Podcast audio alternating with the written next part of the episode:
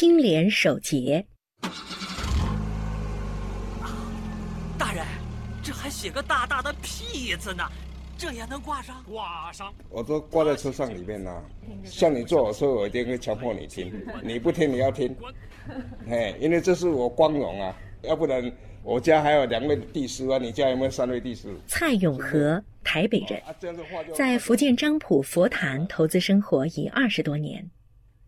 最近一年多来，他的车上循环播放的就是这一部广播剧《大清相国》。我蔡新就要做这样的官，一生一世永不动心。哎，不简单啊，因为那是公营的啊，子辈有这么好的风范呢，他是清廉呢，大概通情达理啊呢，哦，非常好，这真的可以教化下一代。会得给咱下一代哈啊做个足好的典范。蔡永和引以为傲的两位帝师蔡世远、蔡新，叔侄二人，分别是乾隆、嘉庆的老师，身后均被册封为太傅，诏令入贤良祠。一门两帝师，在中国历史上绝无仅有。他们为师鞠躬尽瘁，为官清正爱民，成为正心修身、齐家治国的典型人物。漳浦城南巍巍梁山，蔡世远、蔡兴二人都出生在梁山脚下大南板镇下埠村。尽管小村不知名，蔡氏家族却是宋代名儒蔡元鼎的后裔，属世代书香之家。蔡世远的母亲啊，告诉他的这些孩子们说：“一根丝、一粒米都要弄清楚，它是从哪里来的。”在长辈的教育下，蔡世远虽身居高位，但为人重义轻利，治家清苦朴素。逝世后，家人无力发丧，灵柩送回漳浦，从洞爷水域上岸，为节省费用，就近安葬。族人从下埠村迁徙到洞野，守墓定居，繁衍生息。一百多年前，蔡永和的曾祖父从这里带着打谷桶赴台垦荒，在这里守墓就两百七十几年了。是。那你们还有没有族谱啊？有有有有有有。我我曾祖父哦，要去台湾还还回来哦，从因他做因那讲，因老爸啊，三代公妈都在等于台湾拜。这种种的这风俗习惯啦，啊个语言迄款迄款叫法，啊那个考证确实是这样子，招不起，招不起，嘿，百分之九十九了，可以做也是安尼讲啊，然后。蔡永和和张普的缘分离不开另一位蔡氏后人，张普蔡新研究会蔡水之会长。当年他在佛坛负责招商引资。蔡水之铭记祖辈训诫，在工作生活中认真做事，感恩做人。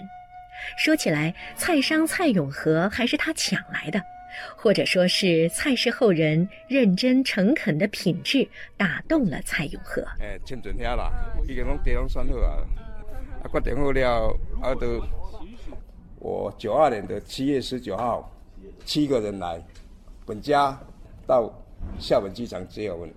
经过我们本家的非常努力的解说接待，我认为说啊，这个人非常好，很诚恳了。所以我们在等啊那里，哦，就是因为是本家嘛，哈，这个关系呀，他们也很好，对公益事业也做了很大贡献，铺销招路啊什么，他也都站出来，还有带头给漳浦县台资企业提工资的。我们赚到钱了，工资应该给人家提。哎，就他提出来了，很好，这个很好。提工资是这样的，因为我也是打工出身的嘛。每一个打工仔他都想说，多领一点福利工资嘛，对吧？这将心比心嘛。啊，员工就是我们的资产嘛，该给的就要给。办工厂、做公益、为员工谋福利。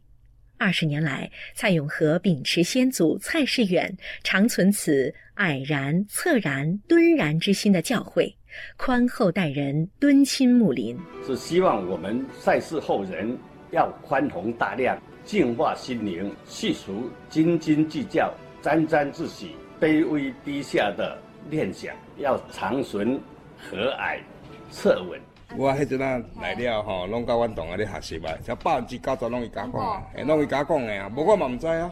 涨工资做公益花的都是大钱，但蔡永和也有抠门的时候，两块钱都要和员工计较。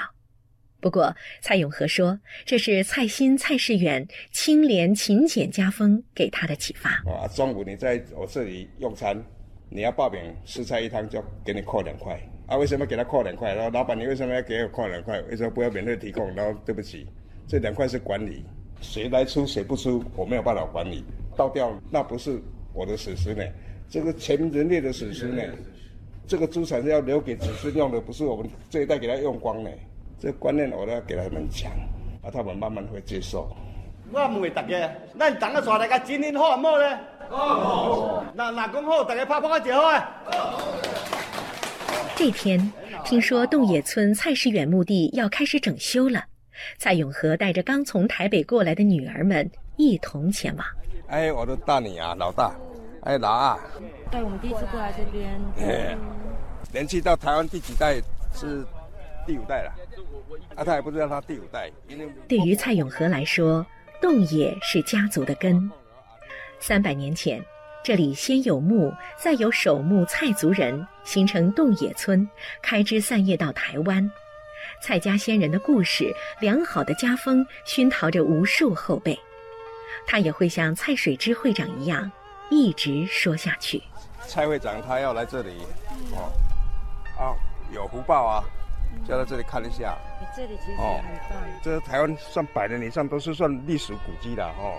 至少有这个典故是乾隆的老师的哦，光乾隆就好。雍正乾三代就是清朝的盛世啊。